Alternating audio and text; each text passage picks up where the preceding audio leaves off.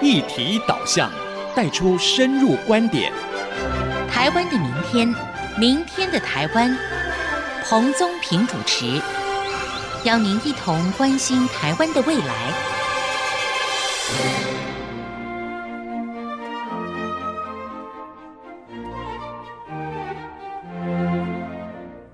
这里是 IC 之音竹科广播 FM 九七点五，各位听众朋友，大家好，欢迎您收听《台湾的明天》，明天的台湾，我是彭中平。我们这一季要讨论的主题是科技产业，涵盖的议题包括电子产业、资讯产业、通讯产业、生技产业，以及工业四点零时代的制造业等。今天我们要把讨论的议题转移到生技产业。为大家邀请的贵宾是莱特生医集团的总裁江昌炫博士，江总裁，欢迎你到节目来。谢谢彭校长，你好，各位 IC 之音的听众朋友，大家好。江博士是莱特生医集团的总裁，同时兼任莱特先进生意的董事长以及惠特生物科技的总经理，所以我们在这里要称他江董。不过，其实我认识他已经超过四十年。当初跟我大学呢，是我们班上的书卷奖的得主，在学业上的表现是非常的优异啊。他在西北大学获得化工博士之后呢，担任美国的伊利诺大学以及罗格兹大学的教授，总共十年。一九九零年，他应聘国科会，回到台湾担任客座专家，曾经在台大、成大、东海大学任教。他也同时担任怀特生技新药公司的创业董事兼总经理，长达十一年。在两千零六年的时候，他创立的莱特生医集团。集团旗下的莱特公司主要从事是新药的开发，那惠特公司则是从事生医器材的研发与制造。所以，他是国内少数兼有发展制药以及医材经验的专家。他也同时协助推动许多生技产业的法案，例如我们现在的生技产业的估价跟竞价的模式，也是他从美国的 NASDAQ 引进来的，所以能够兼具学界跟产业界这样丰富的经验，实在是非常的不容易。所以江董，你能不能跟我们说明一下哈？因为你在国外本来是发展的非常的好，在学术界有很亮丽的表现，当初是怎么样一个动机让你回到台湾来从事这个生计的发展的？当时回来其实是一个比较个人的因素了哈。一九八九年，家父发生了第一次的心肌梗塞，在急救的过程当中，有一个新药救了他。那个新药叫 TPA，它是把那个心肌梗塞的那个血脂呢溶了，打通了这个血管。那个药在一九八二年，事实上在美国 Genentech 就已经推上市了。可是到一九八九年，才进到台湾，家父刚好在那个时候需要了这个药，救了他的命。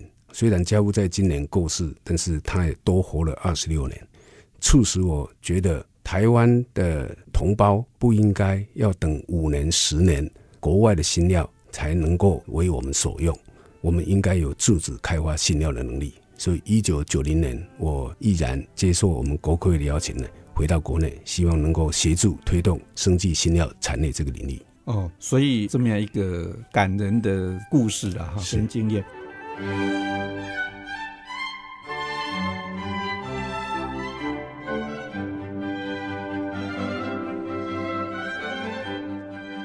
不过我也知道，说你从一九九零年回来到现在已经二十五年了哈，是刚好也见证了台湾的整个生技新药发展的时代哈。是回来二十五年了，你怎么看待回顾过去台湾在发展生技新药这个产业？这个是非常好的问题，因为这二十五年来，我刚好经历了台湾生技新药产业从最低潮走到现在，露出了一线的曙光。我们政府在一九九零年那个时代呢，就非常积极推动生技新药产业，把生物技术列为关键技术之一。生技医疗、制药产业都是十大重大新兴产业。但是呢，当时的政策的方向并没有抓到一个明确的或正确的切入点，所以产业在前十年甚至前十五年呢，是非常非常辛苦。大部分的投资市场呢，也没有那么看好这个产业，但是后来政府慢慢抓对了方向，产官学研医还有投资界大家共同努力，终于拟定出了比较明确的方向。尤其是在民国九十六年推动了一个叫做《台湾生技新药产业发展条例》，这个条例呢，政府特别鼓励有高门槛的一些生技新药产业，包括新药的开发，包括高阶医疗器材的开发，都是在政府鼓励的范围。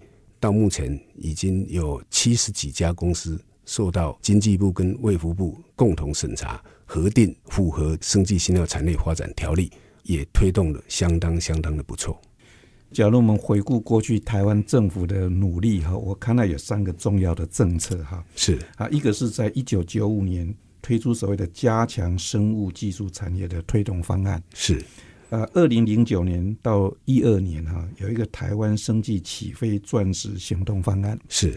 二零一三到一五呢，有所谓的台湾生技产业起飞行动方案，是，所以这三个都是政府的重要的政策。是，那刚才您也提到哈，就在民国九十六年，就二零零七年的六月呢，政府颁布了一个生技新药产业发展的条例。是，呃，有一次我去看中央研究院的院长翁启慧，是，其实翁院长是你我大一的普通化学的实验的助教。是，所以我们有个共同的助教，他后来担任中研院的院长。那有一次我跟他问，我说：“你回来啊，你最满意的、印象很深的努力的成果？”是，他说：“就是他促成了这个生技新药产业发展的条例的，没有错，这个事实施没有错，他非常的引以为荣了。”是是。那你刚才提到这个哈，我们知道生技新药产业发展条例主要其实在鼓励两个产业。一个是新药的开发，是另外一个是高阶的医疗器材。对，那我知道你现在旗下的两个公司哈，一个是在从事新药的开发，一个是高阶医材的发展哈。是，所以是不是可以跟我们谈一谈这个新药的创新研发跟育成哈？我们怎么进行？我想新药是一个非常漫长的路，在最原始的创新阶段呢，事实上都要仰赖。学研界的一些创新能力，那台湾的优势是在我们的基础研究，在学研界基础研究能力，事实上是相当有国际水准。另外一个优势是我们医界的人才也是非常非常的丰沛。这两个是我们台湾的软实力，可以让我们在国际上有一个特别优势的地方。新料的路虽然很漫长。但是如果能够好好把我们台湾优势的资源整合起来，然后再结合国际知名的机构，共同去开发国际的市场，我想这个是有机会创造一些成功的案例。但是我们都知道，台湾是小地方啊，嗯，人也不过两千三百万人，它的市场其实有限的，是，所以常常人家说，从事新药的开发呢，其实是笨蛋哈，才去做这样的事情。嗯，台湾特别在像电子资讯这个是我们的优势产业哈，三四年就是一个世代，可是新药的开发呢，八年时间还不算一个世代，而且要做很多的后续的所谓的临床试验。嗯，所以您怎么看？台湾在从事这个新药的开发，我们应当怎么样采取我们的策略？我一向比较正面思考，市场小有市场小的一个优势，因为台湾因为小，所以资源容易整合。我今天南北我们的很多的学研界里面要汇集集思广益，做出一个创新的一个研究成果，事实上相对于大的国家、很大的地区呢，容易很多。现在很多的高科技其实都是跨领域的整合，那这个是非常适合我们台湾来做。那台湾在其他产业里面本来就有很好的基础，生技如果能够驾临在这已经有成就的产业之上，再透过一个资源的整合，会创造是很好的创新研究。那接下去怎么样去走全球的市场？又是另外一个挑战，我们也许在下一个阶段里面再好好来讨论这个事情。是，就是你提到，其实台湾在发展生计哈，我们有很充沛的学员的人才，还有我们的医疗水准，其实是世界很高，名列前茅，所以这都是我们的优势哈。啊，我们非常高兴今天能够邀请到莱特集团的江董哈，能够上我们节目来谈台湾的生技产业。我们先休息一下，等一下再回来。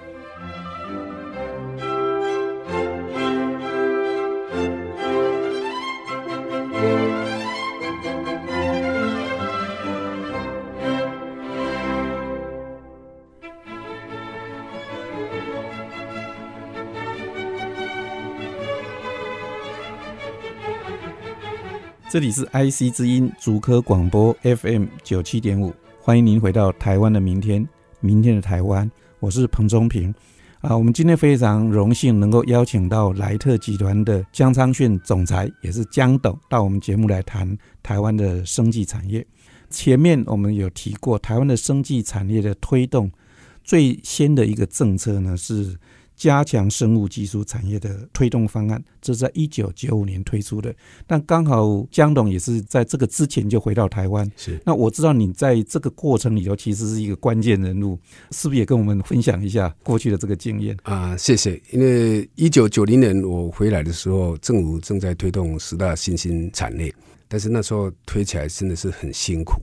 辛苦事实上是因为我们的 infrastructure 就是整个产业的环境呢还没有具备。那时候的政务委员是夏汉敏先生，他当时看到国际的生技发展局势，认为台湾有必要在政策上给予更大力的支持，就希望拟定一个加强生物技术产业推动方案。我恭逢其盛呢，那时候在产业是陷于非常非常多的困境，我就把我个人本身所碰到的一些瓶颈。希望政策面能够协助突破的地方呢，拟定了八大政策，提供一些建议。那所以这整个的加强生物技术产业推动方案呢，事实上我有非常多的参与在里面，非常高兴能够把台湾的生技产业带到今天这样辉煌的一个境界。对，所以我知道你算是台湾的生技产业的开拓者了哈，或者是先行者。那我们刚才提到生技新药。不只是新药，还包括医疗器材，特别是高阶医材。你能不能先讲一下高阶医材为什么叫做高阶医材？是在我们的生技产业条例里面的一个项目。是是，因为医疗器材在法规上呢是分成三类，我们叫 Class One、Class Two 跟 Class Three。所谓的高阶是指 Class Three 的医疗器材，尤其是值日式或置日式，也就是说，它这个器材呢有进到人体内的。那这一块是在研发上，因为进到人体，所以它的门槛特别高，在法规上也要求要非常严谨的临床试验才能够核准这个许可，所以这一块是政府认为应该加强鼓励的部分。Class One 跟 Class Two，因为它大部分是牵涉在体外使用的。所以它本身核准的程序比较简单一点，所以政府就认为这个应该是产业有办法自己去推动。是，所以在高阶医材的进入的门槛是比较高。比较高。但如果在台湾要发展高阶医材，依你看目前的情况跟未来应当怎么走？其实台湾在学研界的创新能力，对这些高阶医材是相当有能力的。但是呢，刚刚提过临床试验这一块。就需要产业愿意投入，有医界愿意 support。刚刚提到台湾的优势在医界的人才是积极的，所以人才没有问题，那就是资源的问题，还有企业主的理念的问题。医界如果要再有一些 improvement 呢，就是在临床试验的法律的规范里面，应该可以再更放松一点。台湾现在是可能全世界非常少数，甚至是唯一国家里面，因为临床的 malpractice 就是临床的医疗实施会有刑法的一个国家。那这个使得很多的医师呢，他们却步。嗯哼，因为如果你只是涉及到民法的话，我们临床都有保险，所以是可以 cover 掉的。但是刑法，那你为了要能够开发新药、新产品。去促进人类的健康，你个人可能会碰到一个刑法的这个处罚，我觉得是太过于严重，并不利于台湾推动临床的试验、临床的研究。所以这一块，我觉得未来立法院呢可以好好思考一下，在法令上呢跟国际接轨。所以你讲的可能会面临触犯刑法的这个问题，是这在美国是没有这样的一个规定，他们都是都是民法。所以，美国要求所有临床一定都有非常严谨的这个保险制度在那里。是，台湾也都有了。现在只是说保险没办法 cover 刑法那一块。所以，这个对台湾进入高阶医材的门槛不仅高，而且它的后坐力可能也强。对，对，确实是影响到所有生技新药产业。你高阶医材，反正要经过临床的新药都是一样。嗯哼。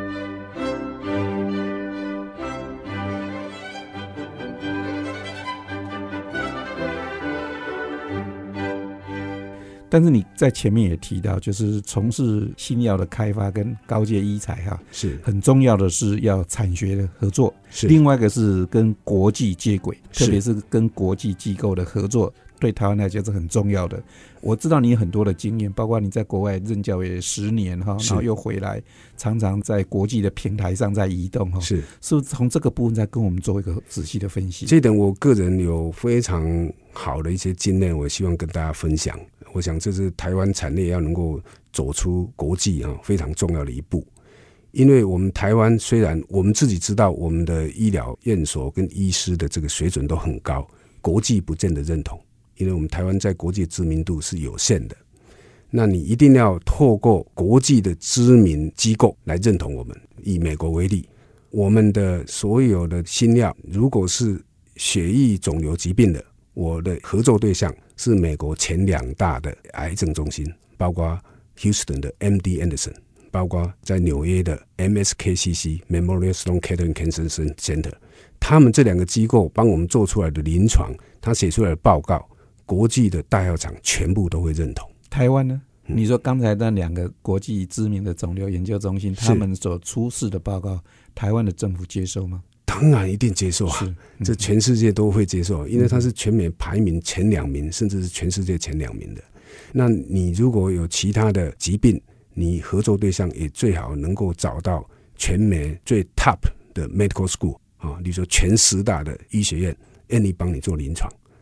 这样子的话，你才有一个国际的背书。当然，你要 meet 它的水准，你这个一定是美国 FDA 可以认可的临床试验。所以，我们不能把台湾的市场当为主要的市场，但是当为一个必要市场。哦，这是我讲一个社会企业的概念，就是我们一定要让台湾同步跟国际都能够有这个新料可以使用。但是，你的真正的市场效益，必须要在欧美日这些先进国家去发挥。美国是国际的最高标准，一定要跟国际知名研究机构合作。今年刚好十月十七号，我举办了台湾第一次的全球血液肿瘤国际研讨会，包括美国、法国、日本、中国这些知名的血液肿瘤专家全部汇集到台湾来。台湾有台湾大学医学院以及中华民国血液疾病学会共同主办。当然也非常感谢有科技部跟教育部的经费的一个赞助。那我们公司 sponsor 这个，把所有学者全部邀到这边来，终于让他们也见识到我们台湾事实上是有跟国际接轨的这个能力。是。那这个会议有没有些重要的结论？这个会议做了一个非常好的双向交流，也让我们台湾的学者有机会见到这些国际的顶尖学者。那国际顶尖就几乎大部分是第一次来到台湾，认识到台湾比他们想象中更能够跟国际接轨，对我们台湾的产业将来要走出去，我觉得绝对是有举足轻重的影响。这个会我也打算继续做下去。是，当然我知道，因为你有好的国外的工作的经验哈，是，所以有这样一个 connection 啊。是，那台湾其他从事生技产业的人。是不是也注意到，就是假如要发展生计，一定要在国际上跟大家接轨？我想这个认知大家都有，只是你走不走得出去。那我们台湾还有另外一个问题是，有一些产业事实上是从国外移进来的。嗯哼，那移进来以后，你再走出去就难，因为它的原来的 source 是在国外，所以它变成只能在亚洲区域性的发展，那个是另外一个策略。那我会比较着重是如何从我们台湾走出去。是我们今天非常高兴能够邀请到莱特生医集团的江昌训总裁到我们节目来跟大家一起分析讨论台湾生技产业的发展。我们今天的节目就进行到这里告一个段落。下个礼拜我们同一个时间还是要邀请江总裁呢跟我们再分析。整个台湾的生技产业未来的一个发展，应该采取的模式以及我们的策略。台湾的明天，明天的台湾，我们下周再会。本节目可于 IC 之音网站随选即播再次收听，相关文字内容可同步点阅，网址是 triple w 点 ic 九七五 com。以上节目由世界先进赞助播出，探索真相，追求永续，世界先进与您一起关怀台湾。